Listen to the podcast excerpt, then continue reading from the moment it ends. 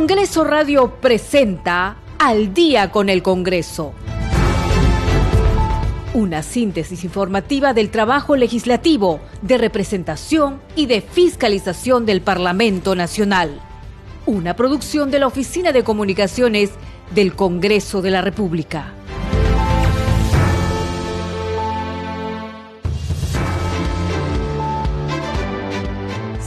La noche con un minuto. ¿Cómo están? Bienvenidos al programa Al Día con el Congreso. Les saluda Danitza Palomino y estas son las principales noticias del Parlamento Nacional. El presidente del Congreso, José William Zapata, indicó que todos los actos administrativos como compras y adquisiciones están bajo responsabilidad de la parte administrativa del Congreso. Las declaraciones las formuló luego de participar en la ceremonia por el 93 aniversario de la Contraloría General de la República realizada en su sede institucional se publicó en las normas legales la ley del Congreso de la República que delega en el Poder Ejecutivo la facultad de legislar en materia de reactivación económica y modernización de la gestión del Estado. Mañana 1 de marzo se inicia la segunda legislatura del periodo anual de sesiones 2022-2023 y congresistas y cientos de trabajadores del Poder Legislativo participaron en el simulacro de sismo realizado esta mañana en todas las sedes del Parlamento Nacional y que dejó patente el alto grado de preparación que se tiene para hacer frente a una emergencia. Siete de la noche con dos minutos, usted está escuchando al día con el Congreso. Bien, hoy día hubo simulacro de sismo, esperamos que todos hayan participado. En el Congreso, por supuesto, hubo una amplia participación porque a veces eh, hay que ensayar, ¿no? A veces cuando suceden las cosas de imprevisto y no hemos ensayado, no sabemos qué hacer, para dónde dirigirnos, pero sí ya hemos ensayado, entonces ya sabemos a dónde nos dirigimos, la cosa como que es más racional y más controlada. Pero bien, vamos a hablar sobre el Congreso de la República. Hace poco ha terminado la Junta de Portavoces y ha declarado el congresista Alejandro Muñante. Él ha señalado que se acordó que el Pleno del Congreso, fijado para este viernes a las 9 y 30 de la mañana, será de forma presencial. Expresó que esta misma forma presencial será para la Junta de Portavoces y la Comisión Permanente, a excepción de las comisiones ordinarias por su naturaleza. Habló sobre los temas que tratarían en la sesión plenaria, entre otros. También se refirió al pedido de la Fiscalía de solicitar prisión efectiva de 36 meses al expresidente Pedro Castillo y sus exfuncionarios. Vamos a escuchar al congresista Alejandro Muñante.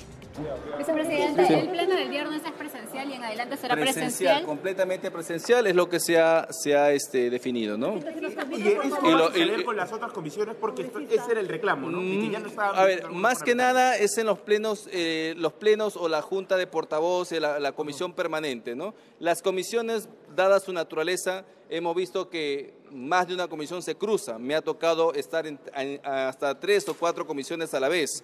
Y justamente para eso ayudan también los aparatos electrónicos que tenemos, ¿no? Para poder conectarnos a las comisiones. Entonces, dada la naturaleza de las comisiones, todavía eso podría estar reservándose de manera semipresencial y además aclarar que la decisión de las comisiones lo adoptan los propios miembros de la comisión, pero en lo que se refiere al Pleno, la Junta de Portavoces o la Comisión Permanente, eso lo define la mesa directiva. ¿A qué acuerdos han llegado en la Junta de Portavoces? Mira, eh, hemos eh, señalado de que el Pleno va a ser este día viernes a partir de las nueve y media de la mañana, se van a ver algunos temas de, urgencia como la reconsideración por el tema del adelanto de elecciones, se va a ver eh, la conformación de este, la comisión investigadora de los fallecidos durante las protestas, ¿no? Estos temas que están pendientes para poder ver y se van a tratar este día viernes. Así también se eh, ha quedado que los congresistas van a recibir información eh, mucho más rápida de los asuntos internos que, conciernen justamente al Congreso de la República frente a estos cuestionamientos que están habiendo con respecto a los gastos. ¿no?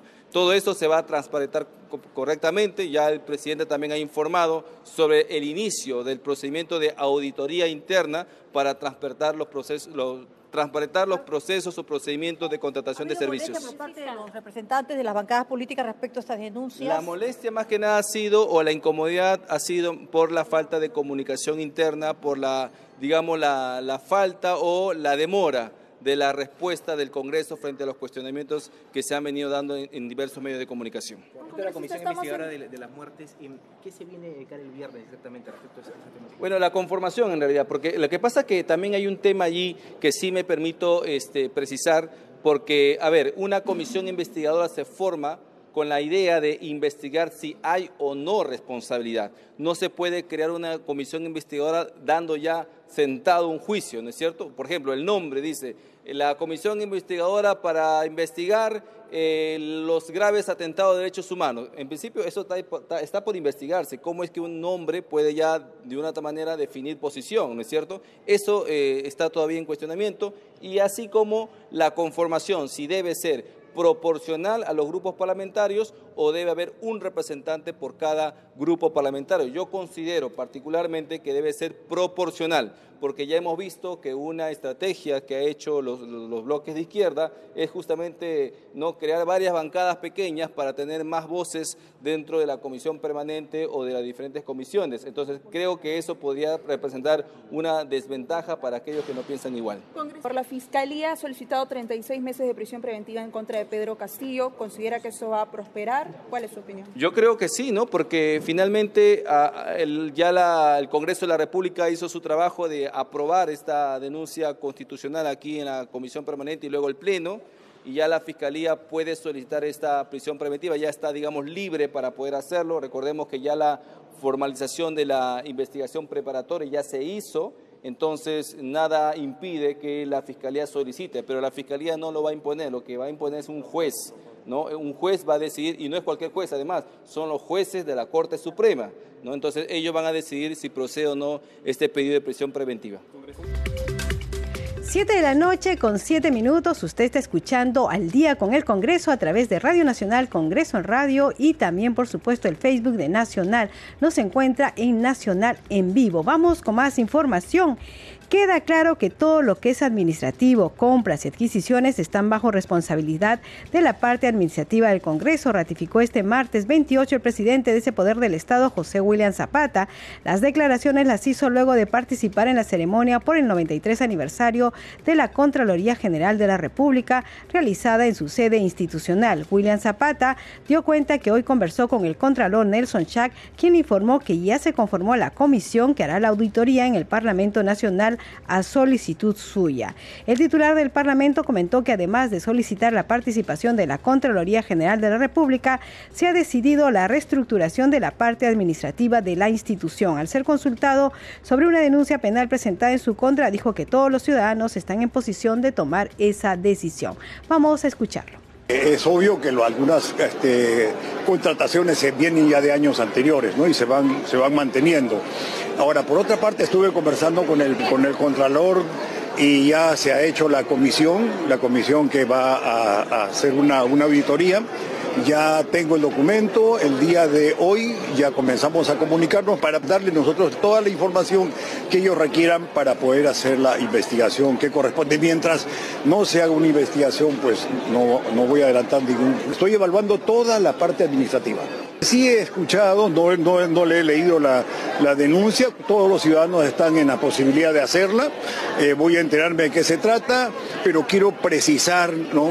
claramente, las actividades administrativas no son de responsabilidad de la presidencia ni de la mesa, de la mesa directiva, son exclusivamente de la parte administrativa. Sí, las acciones que se han tomado, la primera es la que ustedes conocen, solicitar que la Contraloría haga una auditoría. Acabo de coordinar con el, con el Contralor, ya está armado el equipo y el día de hoy comienzan a trabajar. Luego se ha hecho una reestructuración de toda la parte administrativa y estoy evaluando a todos los que trabajan en la parte administrativa. 7 de la noche con 9 minutos y el Contralor General de la República, Nelson Chag, estimó que en menos de un mes se conocerán los primeros resultados de las acciones de control que se realizarán en el Congreso y ya se han tomado las medidas, se están acreditando ya las comisiones y en el transcurso de las próximas semanas ya tendremos los primeros resultados luego de revisar toda la recopilación de información que se ha solicitado sobre esos casos. 7 de la noche con 10 minutos, así que en menos de un mes, así que vamos a estar atentos y por supuesto aquí en Al día con el Congreso les informaremos lo que se conozca al respecto. Vamos con más información. Hoy fue publicada la ley del Congreso de la República que delega en el Poder Ejecutivo la facultad de legislar en materia de reactivación económica y modernización de la gestión del Estado. Los detalles en el informe de Perla Villanueva. Oficializada la ley del Congreso de la República que delega en el Poder Ejecutivo la facultad de legislar en materia de reactivación económica y modernización de la gestión del Estado. La norma, publicada en el Boletín de Normas Legales del Diario Oficial El Peruano, señala que la delegación de facultades al Ejecutivo se da por un plazo de 90 días calendario en materia de impulso económico para la reactivación económica y modernización de la gestión del Estado. En materia de impulso económico para la reactivación económica, se plantean diversos puntos referidos a la inversión pública, gestión económica, materia tributaria, sobre catastro fiscal, sobre tesoro público y sobre contratación en el sector público. En el punto específico de la gestión económica, el Ejecutivo podrá establecer medidas especiales sobre proyectos priorizados en el Plan Nacional de Infraestructura Sostenible para la competitividad 2022-2025 y modificar el decreto legislativo que regula la promoción de la inversión privada mediante asociaciones público-privadas. Respecto a materia tributaria, se podrá dictar medidas sobre exenciones, devoluciones y otros aspectos tributarios vinculados a la Copa Mundial Sub-17 a realizarse en noviembre. El Ejecutivo también podrá exonerar de impuestos la importación de bienes para la ejecución del proyecto del tren eléctrico para Lima y Callao. En materia de modernización en la gestión del Estado, la delegación de facultades comprende modificar la Ley de Procedimiento Administrativo General, así como la Ley para prevenir y erradicar la violencia contra las mujeres e integrantes del grupo familiar y la Ley General del Patrimonio Cultural. El dispositivo legal lleva la firma de la presidenta Dina Boluarte, el jefe del gabinete Alberto Otárola, el titular del Congreso José Williams y la primera vicepresidenta del Parlamento Marta Moyano. 7 de la noche con 12 minutos seguimos aquí en Al día con el Congreso y el parlamentario de la bancada Fuerza Popular Alejandro Aguinaga comentó que en la región Puno hay más de 535 obras abandonadas, situación que genera malestar en la población. El representante de Fuerza Popular participó en la sesión de la Comisión de Presupuesto donde se presentó la ministra de Vivienda Jani Pérez de Cuellar. Vamos a escucharlo. Sí, hemos tenido a la ministra de Vivienda y justamente le he mostrado con cifras eh, la cantidad de obras abandonadas que hay en Puno, 535 aproximadamente, y que todas estas obras abandonadas hasta el, hasta el diciembre del 2022 suman más de 20 mil millones de soles. Esa frustración es la que tenemos que atender. Por eso nosotros en esta semana de representación hay un tema que es muy álgido, no solamente para Lambayeque que represento, sino para el Perú, es el tema del agua. Y hemos visto que hay una gran cantidad de obras que cuando se han entregado no funcionan. Y esto suma algunos miles de millones. Ahí en, el sector vivienda suman más de 3 mil, más de 3 mil millones. Entonces hay que hacer los correctivos adecuados y pronto para que estas obras puedan funcionar. 7 de la noche con 14 minutos. Usted está escuchando al día con el Congreso a través de Radio Nacional Congreso Radio y en Facebook estamos como Nacional en vivo. Vamos a hablar sobre Pucallpa, la Oficina de Participación Ciudadana a través del programa Terrorismo Nunca Más. Brindó una conferencia magistral en Pucallpa. Los detalles con nuestro compañero Guillermo Marvin. Adelante, Guillermo. Hola Danixa, gracias por el pase. Para Radio del Congreso, desde la Tierra Caliente de Pucallpa a 32 grados de temperatura, informamos a todo el Perú. La Oficina de Participación Ciudadana del Congreso de la República, con su programa Terrorismo Nunca Más, llegó a la sede de la Universidad Nacional Intercultural de la Amazonía para ofrecer una conferencia magistral a todos los universitarios, docentes y público en general sobre los años de violencia terrorista que vivió nuestro país. La conferencia estuvo a cargo del magíster José Martel Calderón y Cecilia Garzón Pérez, quien participó en la captura del líder de Sendero Luminoso, Abimael Guzmán Reynoso, en los 90, bajo el alias de Gaviota. Te cuento, Danixa, que son más de 700 asistentes a esta conferencia magistral que recorre todo el país, contando la trágica época de nuestra historia e invitando a la ciudadanía a informarse para que la historia no se vuelva a repetir. Cabe mencionar que la Oficina de Participación Ciudadana está bajo la dirección de Karina Beteta Rubí y tiene como objetivo educar a la población a través de sus diferentes programas e informar sobre la labor de representación, legislación y fiscalización que cumple el Congreso a nivel nacional. Gracias, Danixa. Adelante.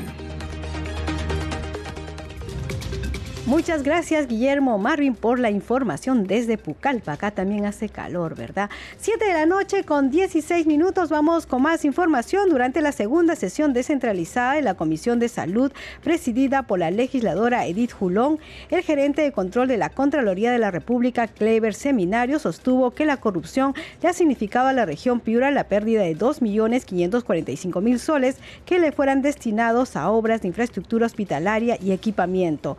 El representante de la Contraloría informó que se verificó la adquisición de una planta de oxígeno en el hospital de Ayabaca, donde el monto autorizado fue de 2.500.000, equipo que se adquirió a un proveedor que no cuenta con facultades necesarias. El equipo de oxígeno adquirido en pandemia actualmente no funciona.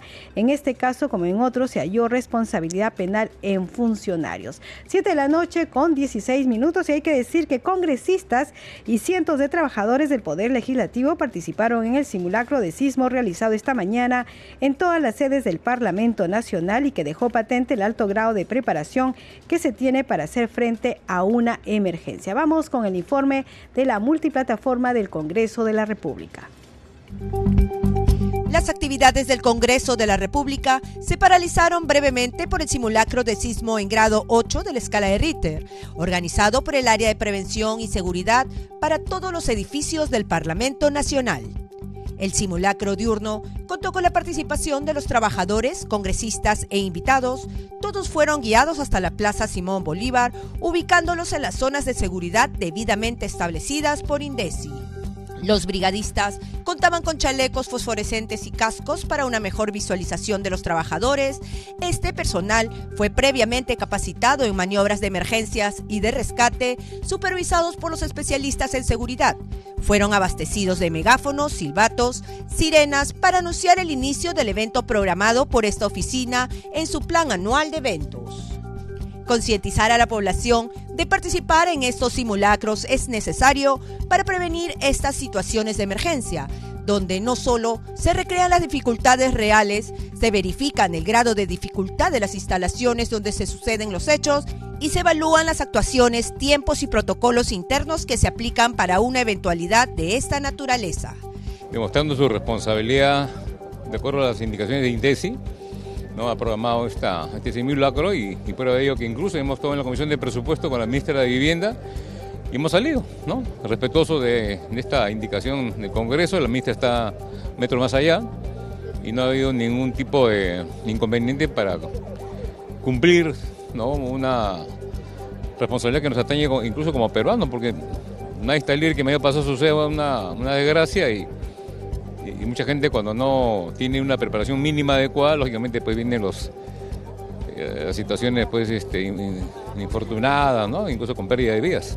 Son menos de cuatro minutos que nos toma salir de manera ordenada, ubicarnos en una zona segura y proteger nuestras vidas y de los demás. Cuando programen un simulacro de incendio o desastre natural en tu colegio, institución o centro laboral, ya sea de manera interna o nacional, participe con responsabilidad y seriedad para que todos estemos organizados y preparados. 7 de la noche con 19 minutos y vamos con nuestra siguiente secuencia. Congreso en redes. A esta hora de la noche tenemos información con nuestra compañera Perla Villanueva. Adelante, Perla. ¿Cómo estás, Danitza? Buenas noches. Tenemos la publicación en el Twitter del tercer vicepresidente del Congreso, Alejandro Muñante, quien informa que hoy participó en la ceremonia por el aniversario de la Contraloría General de la República, importante institución encargada de supervisar y verificar la correcta administración de los recursos del Estado. En el evento estuvieron presentes diferentes autoridades del país, señala el tercer vicepresidente del Congreso, quien también agrega que durante su exposición el Contralor Nelson Schack señaló que cada año el Estado gana más de 3 mil millones de soles en consultorías, agrega el tercer vicepresidente del Congreso. Tenemos ahora la publicación de la parlamentaria Jessica Córdoba Lobatón, quien está informando también que participó en la décima sesión extraordinaria descentralizada de la Comisión de Salud y Población desarrollada en Piura, junto a la presidenta y colegas congresistas, miembros de esta comisión y otras autoridades. Hemos escuchado a la población y a los gestores de salud, precisa la parlamentaria. Tenemos ahora, Danitza, la publicación en el Twitter de la congresista Mari Carmen Alba, quien dice que en el Día Mundial de las Enfermedades Raras invocan al Ejecutivo y Legislativo a trabajar de forma decidida y conjunta en favor de más de 2 millones de pacientes vulnerables. He pedido a la Comisión de Salud priorizar el dictamen de la autógrafa observada por el Poder Ejecutivo. Adelante, es lo que señala la congresista Mari Carmen Alba.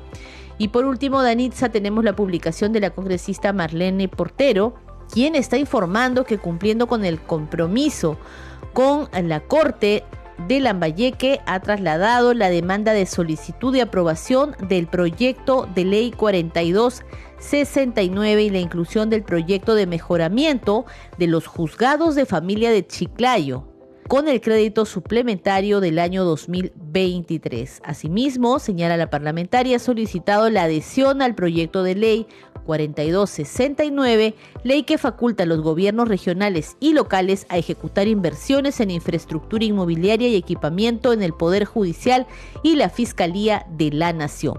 Hasta aquí, Danitza, algunas de las publicaciones en las redes sociales, todas referentes al trabajo parlamentario. Volvemos contigo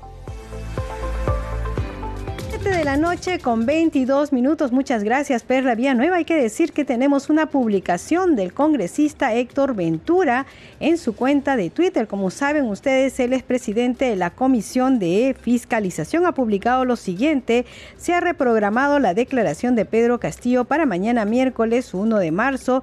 De acuerdo al artículo 97 de la Constitución, está en la obligación de comparecer ante la Comisión de Fiscalización. Más aún porque ya no es presidente ni cuenta con antejuicio.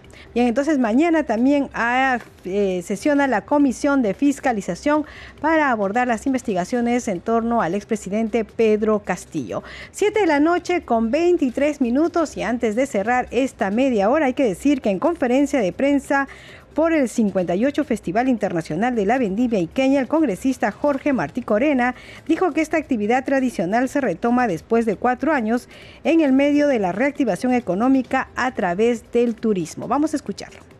Ahorita se ha generado una expectativa muy grande porque después de cuatro años, como lo ha señalado, se va a llevar a cabo este festival que es una actividad muy importante, tradicional de Ica, y no de Ica solamente de Ica, sino del Perú y que obviamente hoy día veo que a través del representante de los productores veo que hay, una, hay un compromiso que están asumiendo. Entonces eso eh, se ve en la intervención que tiene el alcalde acá, que pidió, digamos, hacer su difusión en el Congreso y que eso me comprometió como iqueño, pues yo soy de ICA y obviamente esta conferencia eh, apertura lo que sería el inicio de la reactivación económica en la región de Ica a través del turismo de una fiesta muy importante y que obviamente van a estar agrupados todos los productores vitivinícolas y de otras producciones que hay en Ica. ¿no? En base a eso, en base a eso es que realmente se ha hecho esta conferencia de prensa para difundir y forma parte también de, los compromisos para la reactivación económica en la parte del turismo. Y eso es lo que venimos haciendo hoy día en buena hora que ya el alcalde, con la reina que ha sido elegida en esta semana que ha pasado, obviamente permite la, importancia. Entonces, este, para nosotros es importante, para mí, comiqueño, también.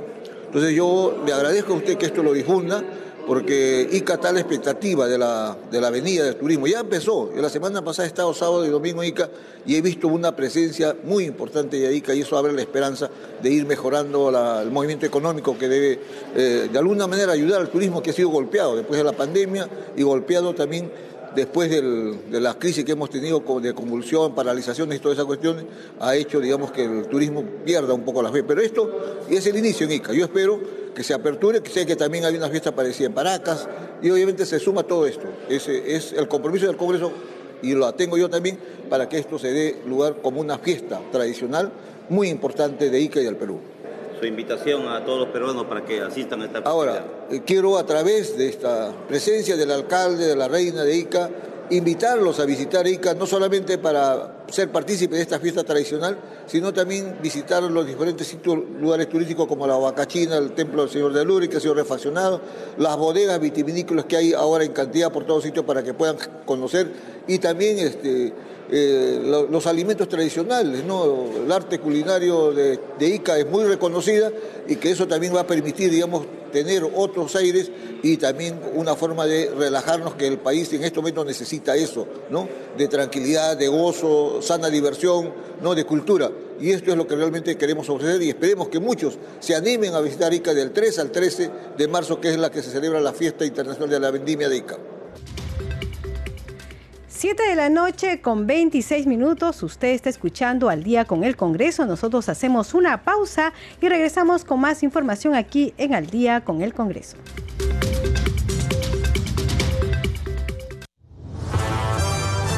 Segundo a segundo, las noticias como son, nuestros titulares. 7 de la noche con 26 minutos, bienvenidos a la información de esta hora.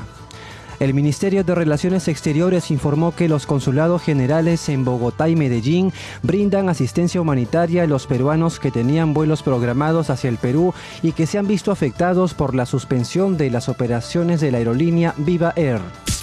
La Superintendencia de Transporte Terrestre de Personas, Carga y Mercancías indicó que a la fecha la región Puno registra 16 puntos con tránsito interrumpido. El Hospital Rebagliati de Salud lidera la coordinación de la Red Latinoamericana de Trasplante Pediátrico este año, por lo que tendrá a cargo la organización de los encuentros anuales de trasplante hepático y renal con los mejores centros trasplantadores de la región. La Municipalidad de San Miguel presentó la estación de botón de pánico, la primera estación de alarma contra la inseguridad ciudadana. El presidente ejecutivo de la SUNAS, Mauro Gutiérrez, descartó que este año se vaya a realizar un reajuste en la tarifa de agua para los usuarios de Sedapal. Sin embargo, el funcionario no descartó que el próximo año sí haya un reajuste. 7 de la noche con 28 minutos continúe con nuestra programación en Radio Nacional, la primera radio del Perú.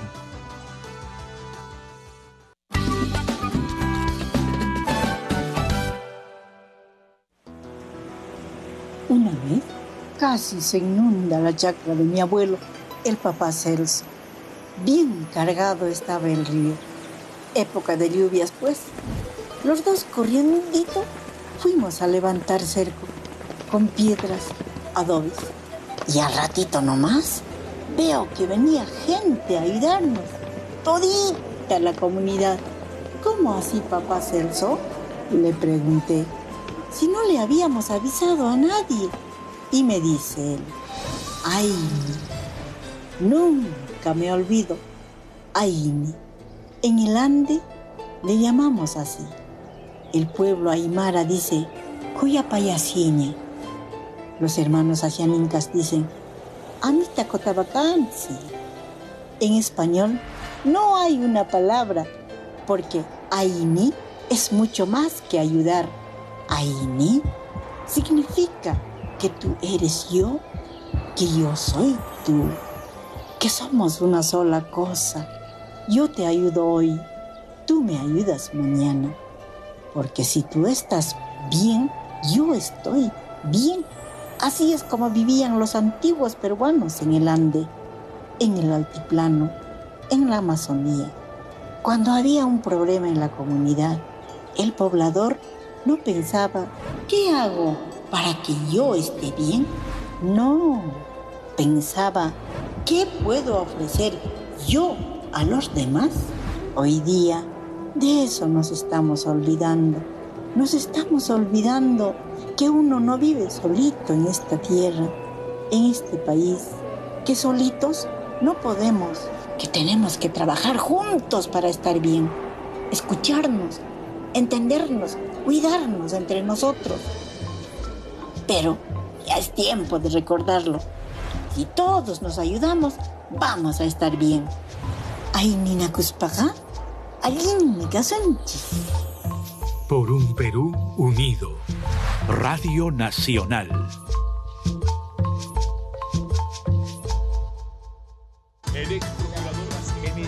De lunes a viernes somos testigos de innumerables noticias. Y el sábado seleccionamos las que tienen más impacto en la vida de los peruanos para analizarlas a fondo en Diálogo Abierto. Entrevistas con los protagonistas.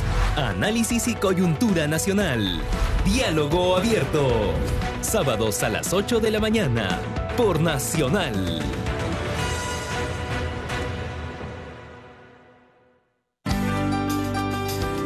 En Tacna, Ciudad Heroica. Escucha Nacional 99.9 FM.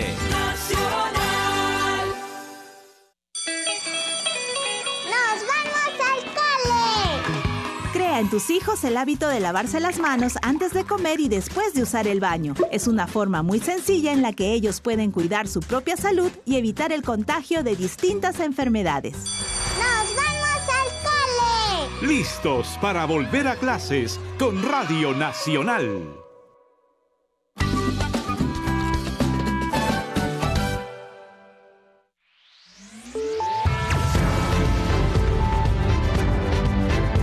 Continuamos en Al día con el Congreso.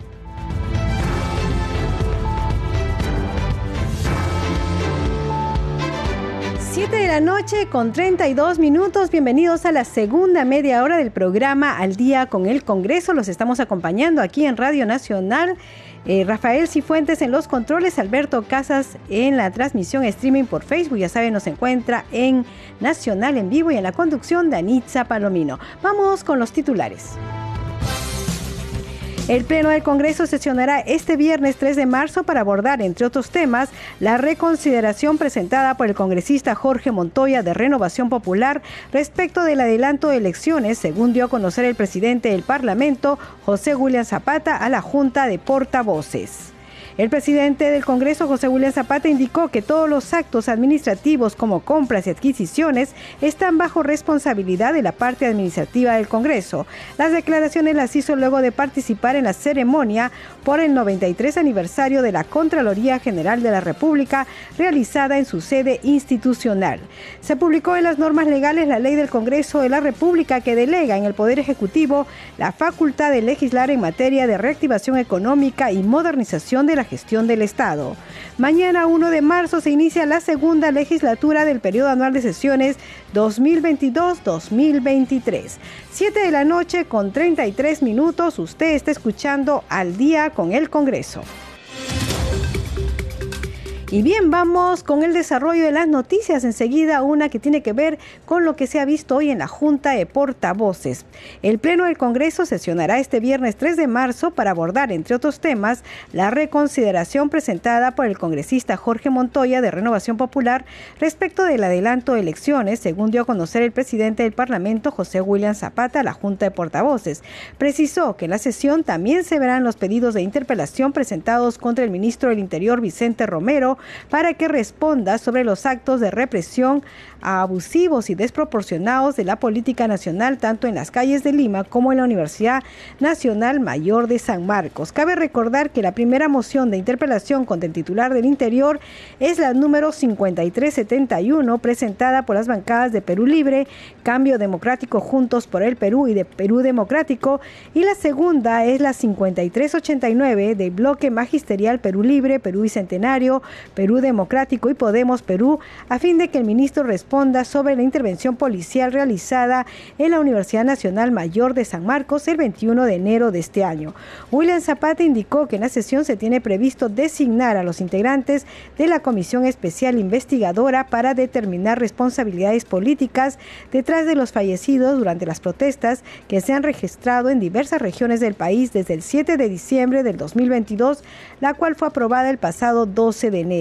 Otro de los temas que se abordará será la conformación de una comisión especial multipartidaria para la prevención de riesgos de desastres que puedan ocurrir en el territorio nacional. Por su parte, el tercer vicepresidente del Parlamento, Alejandro Muñante, precisó en declaraciones a la prensa que la sesión plenaria del viernes se iniciará a las 9 y 30 de la mañana y será presencial. Entonces ya sabemos, tenemos el primer pleno de esta legislatura el día viernes a las 9 y 30 de la mañana. Vamos con otras informaciones. El congresista Enrique González saludó que desde la presidencia de la mesa directiva se haya convocado a la Contraloría para auditarla. La adquisición de bienes y servicios, sin embargo, señaló que encuentra cierta similitud entre las denuncias previas al cierre del Parlamento por el expresidente Martín Vizcarra con las apreciadas recientemente en los medios de comunicación. Vamos a escuchar sus declaraciones.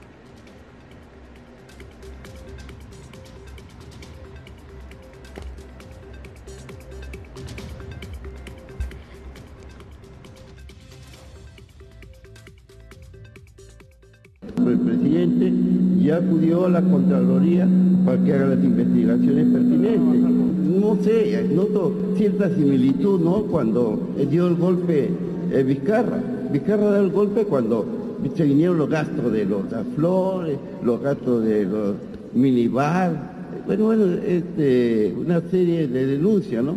Sin consistencia para obligarlo, a menos que quieren que cierre el Congreso, a través de todas estas denuncias que están por probarse nosotros en el Congreso estamos a través de la, ley de control concurrente vinculante, que es la herramienta para luchar contra la corrupción. No es solamente decir palabras, hay que buscar el mecanismo porque estos 18 mil a 20 mil millones que se pierde cada año no se pierda tanto, pues lográramos que el 50% se controlara, imagínense, este, este sería uno de los congresos más productivos. Entonces busquemos lo que sea positivo. Yo no estoy en contra de que dicen se atornillan en su curul. No, señor, lo que queremos es tener un adelanto de elecciones que sean ordenadas, que sean positivas, productivas. No, otra vez, váyanse mañana. ¿Y quién elige? Otra vez salen los congresistas y dentro de, un año o dos años estamos pidiendo que se vaya el Congreso. Baja la aprobación de, eh, del Congreso, ¿no? Yo considero que trabajar aprobación es por tantos ataques que le dan hasta algunos consistentes y otros que no tienen razón de cero porque sean, porque hay un mal comportamiento de los congresistas, pero son unos cuantos. Lo que vale la institución y a quien tenemos que defender es a la institución, al Congreso, porque es el baluarte de la democracia. 7 de la noche con 37 minutos. Usted está escuchando al día con el Congreso a través de Radio Nacional y Congreso Radio. Y hay que decir que en entrevista al congresista Roberto Sánchez, él se refirió al foro que organizó hoy su despacho denominado Artistas y la Época. Dijo que el propósito de este evento es afianzar un proyecto democratizador y discurrir los desafíos de la coyuntura del país. Vamos a escuchar la entrevista de nuestro compañero Víctor Incio. Congresista, importante este foro denominado El Artista y la Época. Cuéntenos cómo se ha desarrollado. He visto que ha tenido invitados también. Artistas y la Época es la, surge eh, de la inspiración en realidad, ya que la Mauta Mariategui refería, discutía y hablaba sobre la importancia de eh, la creación artística, de la sensibilidad de, los poetas, de los danzantes, de los escritores, vinculada a los desafíos de los periodos y de las épocas. Particularmente hemos querido con este foro donde nos ha acompañado eh, la mauta Manuel Chaprado, cultor de la música andina, como también una socióloga, periodista y escritora Teresa Orbegoso. Eh, con la reflexión de ambos poder eh, hoy discurrir sobre los desafíos también muy particular de esta coyuntura del Perú tiene sobre una categoría que es vida misma, que es la identidad. Sobre todo hoy con tener en el auditorio a asociaciones aymaras eh, de Carabaya, del lado sur igual en Juliaca, eh, de otras regiones, asimismo también con la concurrencia de la propia Escuela José María Arguedas o, eh, propiamente Artes Escénicas del Perú, la formación, los institutos de educación. En ese marco hemos querido hablar qué desafíos tendríamos hoy para estar no solamente más involucrados, sino más responsables con la salida política que necesita el país. Hoy hemos escuchado desde la interpretación musical de la guitarra, desde la creación de la escritura y de los poemas, la sensibilidad de todos ellos para seguir afianzando los caminos de fortalecimiento de la identidad del país, reconociéndonos también eh, hoy en la situación difícil que vivimos, pero afianzando evidentemente con esperanza también la necesidad de un proyecto democratizador del Perú.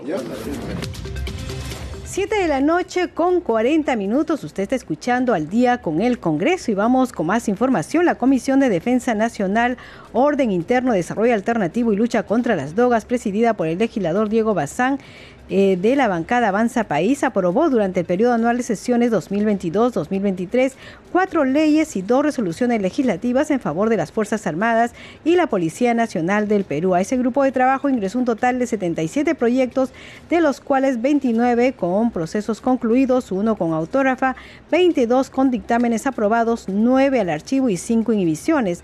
Entre las resoluciones legislativas se aprobó el ingreso de las unidades navales y de las cuatro leyes, entre ellas incorporar dentro de los alcances normativos señalados en la Ley 30876, ley que otorga el reconocimiento de tiempo de servicio, regulariza la transferencia de aportes a la caja de pensión militar policial y otorga el grado inmediato superior a los oficiales del Servicio de la Policía Nacional del Perú en situación de actividad que ingresaron en proceso de asimilación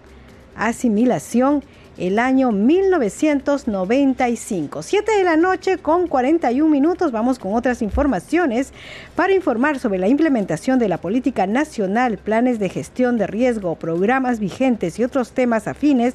Los funcionarios del Ministerio de Ambiente, CEPLAN y CENEPRED se presentaron ante la Comisión de Cambio Climático del Parlamento. Vamos con el informe.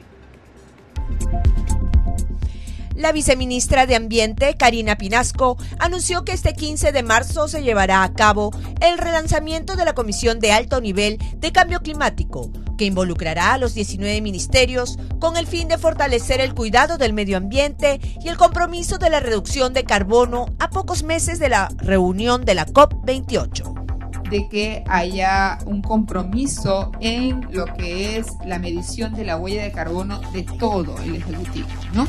Y nos gustaría también, ¿por qué no?, la medición de la huella de carbono del Poder Legislativo. Entonces también les invito a hacer este ejercicio y poder sumarnos absolutamente todos. Fue durante su participación en la Comisión Especial Multipartidaria de Cambio Climático que informó sobre las políticas de Estado en la adaptación y mitigación, así como las propuestas de su sector, como el presupuesto asignado a Cenami para su equipamiento y modernización se le está destinando un presupuesto importante a Cenami. La ministra lo anunció el día de hoy de 20 millones de soles justamente para equiparlo y para que esa información nos sirva para tomar medidas eh, de prevención principalmente y atención. A esta reunión también asistieron los representantes de CENEPRED y CEPLAN, quienes expusieron sus planes, programas para la atención del cambio climático y el Plan Nacional de Riesgo de Desastres. Esta es la forma como queremos el CEPLAN. Queremos que los metadatos que se registran sirvan para generar reportes. Hoy por hoy, si piden una información a la comisión, hay que elaborarla de forma artesanal, hay que contratar a consultores y hay que construir. La idea es que con la digitalización apretas el botón y ese tablero de control semaforizado se despliega inmediatamente te manda la tendencial. Esta es la idea. 7 de la noche con 44 minutos y hay una publicación de la cuenta oficial del Congreso de la República en el Twitter. Dice, Congreso informa, se ha designado al señor Fernando Luis Rosales Cirilo como auditor general de la Oficina de Auditoría del Congreso, tomando en cuenta la terna propuesta por la Contraloría Perú. Entonces, y también se adjunta un documento, un oficio eh, que dirige el presidente del Congreso de la República, José Daniel William Zapata, al Contralor General de la República, Nelson Eduardo Schack, y justamente informando esto, que se ha decidido que será el señor eh, Fernando Luis Rosales Cirilo como auditor general de la Oficina de Auditoría de Auditoría del Congreso de la República. Siete de la noche con 44 minutos. Vamos con más información. El Pleno de la Subcomisión de Control Político aprobó siete decretos legislativos, cinco decretos de urgencia, dos decretos supremos y un tratado internacional ejecutivo. Vamos con el informe. En consecuencia, los informes de los decretos legislativos 1368, 1466, 1489, 1496, 1497, 1511 y 1513 han sido aprobados por unanimidad. De este modo, el presidente de la Subcomisión de Control Político de la Comisión de Constitución, Alejandro Aguinaga Recuenco, dio cuenta sobre la aprobación de siete decretos legislativos. Entre dichos decretos destacan la creación del Sistema Nacional Especializado de Justicia para la Protección y Sanción de la Violencia contra las Mujeres e integrantes del grupo familiar. Así también, en el marco de la emergencia sanitaria COVID-19, se aprobaron los decretos legislativos en torno al intercambio prestacional en salud, la protección de los pueblos indígenas u originarios, disposiciones en materia de educación superior universitaria, el deshacinamiento de los penales y centros juveniles por riesgo de contagio del COVID-19, entre otros.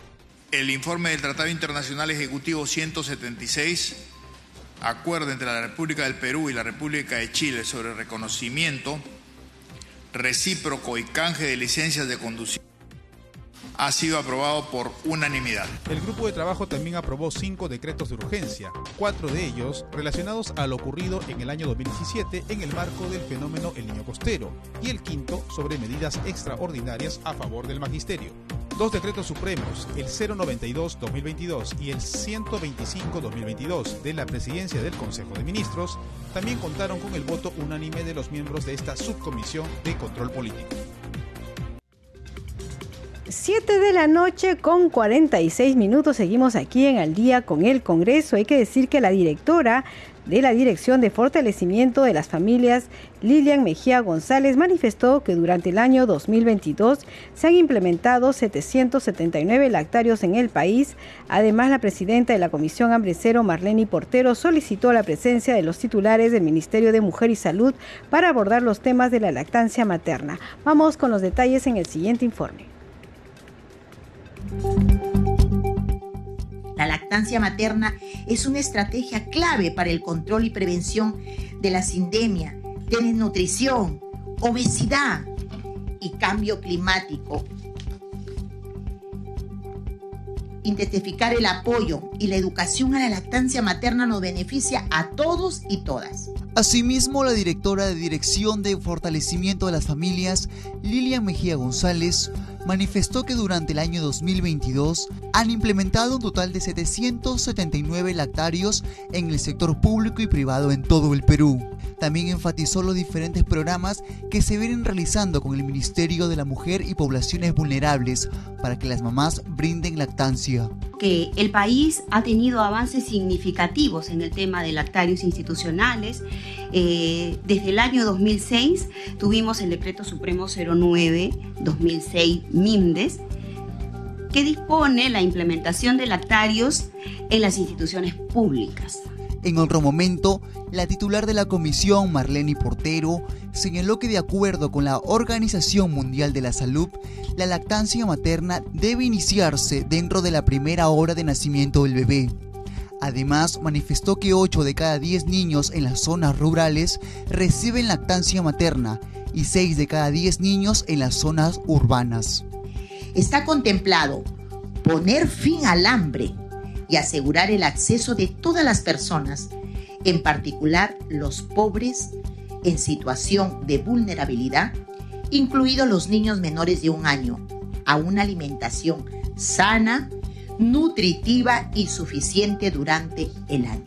Por último, la presidenta de la Comisión Hambre Cero indicó que se reunirá con los titulares del Ministerio de la Mujer y Salud para abordar a profundidad este tema, puesto que el único fin es brindarle a la comunidad bienestar y una calidad de vida adecuada. 7 de la noche con 49 minutos vamos con más información en la Comisión Especial de Seguimiento de la Incorporación del Perú a la Organización para la Cooperación y el Desarrollo Económico OCDE. La ministra de Transportes y Comunicaciones Paola Lazarte Castillo expuso sobre las acciones implementadas según las recomendaciones de este organismo internacional. Tras su exposición, el presidente de la comisión, Luis Cordero Yontay, consultó sobre el avance de los estándares de cumplimiento por la OCDE en la construcción de la línea 2 y 3 del metro, entre otros temas. Vamos a escucharlo. ¿Tienen alguna medición en qué porcentaje de avance aproximadamente están dentro de la hoja de ruta programada con OCDE y los comités con los que han coordinado ustedes con, con la Organización para la Cooperación y Desarrollo Económico? En términos de, lo tenemos medido por instrumento, ¿no? Entonces, a nivel de los instrumentos marítimos, tenemos uno al 75%, que es el que se encuentra ya para presto para pasar a Cancillería, y en el caso de la seguridad naviera al 100%. Respecto al seguimiento de las recomendaciones de la Secretaría de Relaciones Exteriores que hace el seguimiento, estamos alineados al 100%. Y si me permites, Patricia, para no cambiar de micrófono, este, en términos del avance de roaming internacional estamos al 75% y en términos de conectividad de banda ancha al 100%. Muchas gracias. Eh, em, en el caso de la construcción de la línea 2 y 3 del metro, eh, ¿cuáles son los avances que han tenido en torno a los estándares de cumplimiento sobre las recomendaciones de OCDE? Gracias, presidente. Em, estos son proyectos, el, de línea 2, una asociación público-privada, ya con bastantes años eh, en su haber. Y em, eh, explicar también de que es un proyecto que consta de varios actores el Ministerio de Transportes y Comunicaciones eh, actúa como eh, representante del Estado peruano eh, en el concedente y cuenta con un órgano técnico que administra técnicamente el proyecto, que es la Autoridad de Transporte Urbano, la ATU. Asimismo, el concesionario, o perdón, bueno, está el concesionario y, y también tenemos un supervisor que es el OCITRAN. en este proyecto en particular, en esta gestión nueva, lo que estamos haciendo es eh, sincerar cronogramas, puesto que ha habido avances en, en EDIs, estudios definitivos, ¿no? y también en la entrega de, de previos e interferencias. Sin embargo, todavía quedan algunos aspectos que eh, requieren acelerar. ¿no? Es un proyecto que, cuenta con un retraso considerable. Eh, es compromiso del Ministerio poder mejorar la, la optimización, la coordinación de este proyecto para darle eh, a la ciudadanía en el más breve plazo su proyecto, porque es lo que, lo que les corresponde a los ciudadanos. 7 de la noche con 52 minutos y a esta hora vamos a conocer las actividades programadas en el Congreso de la República para el día de mañana. La información nos trae nuestro compañero Josman Valverde. Adelante, Josman. Hola Danitza, buenas noches. Así es, mañana iniciamos ya un nuevo mes, el tercero del año, 1 de marzo, miércoles 1 de marzo, y tenemos ya la agenda de actividades del Congreso para conocerla de inmediato. Se inician las actividades a las 9 de la mañana con una sesión de la Comisión de Fiscalización. Se va a continuar con la investigación sobre los presuntos delitos de corrupción en la ejecución de proyectos de inversión financiados por las municipalidades de Anguía, Chachapoyas y Chadín, así como también los financiados por el Ministerio de Vivienda, en el contexto de la actuación de una presunta organización criminal familiar dirigida desde Palacio de Gobierno y liderada por el expresidente Pedro Castillo. A las 9 de la mañana también se tiene previsto el desarrollo de una mesa de trabajo que lo impulsa la Comisión Agraria. Se va a tratar sobre la observación a la autógrafa del proyecto de ley 1768 que es la ley que regula a las organizaciones de usuarios de agua. A las 9 de la mañana hay una conferencia de prensa, es el lanzamiento de la festividad de la Semana Santa 2023 Lamas Tarapoto San Martín. Esto lo impulsa la congresista Carol Paredes. Ya a las 9 y 30 sesionará la Comisión de Economía. Eh, a las 9 y 30 también hay una sesión descentralizada de la Comisión Especial Fenómeno del Niño Costero. Se va a conocer los avances, el estado situacional de las intervenciones en salud y educación en el departamento de Piura. Es precisamente en esa zona del norte del país donde se va a desarrollar esta sesión descentralizada. A las 10 de la mañana hay una presentación de la propuesta inicial del proyecto de ley del trabajador de salud. A las 11 sesionará la Comisión Agraria a las 11 y 30 la Comisión de Justicia, a las 2 de la tarde la Comisión de Energía que recibe al presidente del directorio de Electrooriente para conocer el detalle de la situación actual de la obra línea de transmisión Pongo de Cainarachi en Yurimaguas, el departamento de Loreto, y del contrato con la empresa Gent Rent. A las 2 de la tarde también se va a presentar la reina de la vendimia de Ica a cargo del despacho del congresista Jorge Martí Corena.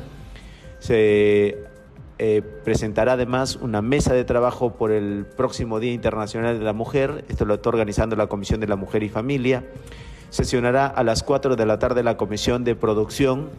Se va a sustentar un proyecto de ley que está proponiendo la ley que modifica e incorpora artículos al decreto legislativo 085, que es la Ley General de Cooperativas, y se cierran las actividades por la tarde a las 4, Tanitza, con una sesión de la Comisión de Pueblos Andinos.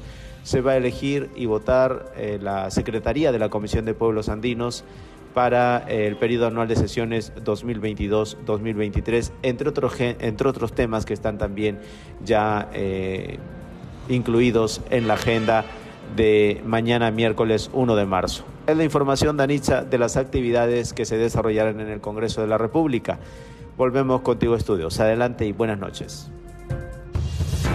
Bien, muy buenas noches. Josman Valverde, hay que decir que Josman Valverde también trabaja en el canal del Congreso y en representación de él vamos a saludarlo y felicitar a todos los compañeros del canal del Congreso porque mañana cumplen, celebran 18 años al servicio de la nación, transmitiendo los plenos, las sesiones ordinarias, las comisiones eh, de investigación, las comisiones especiales. Así que un abrazo fuerte a todos los compañeros del canal del Congreso. Nosotros nos despedimos. Hasta mañana a las 7 los hemos acompañado aquí en Nacional, Rafael Cifuentes en los controles, Alberto Casas en la transmisión streaming por Facebook en la unidad móvil Jaime Huánuco y en la conducción Danitza Palomino. Ya llega Celeste Acosta, no se quedes en sintonía. 7 de la noche con 56 minutos. Buenas noches.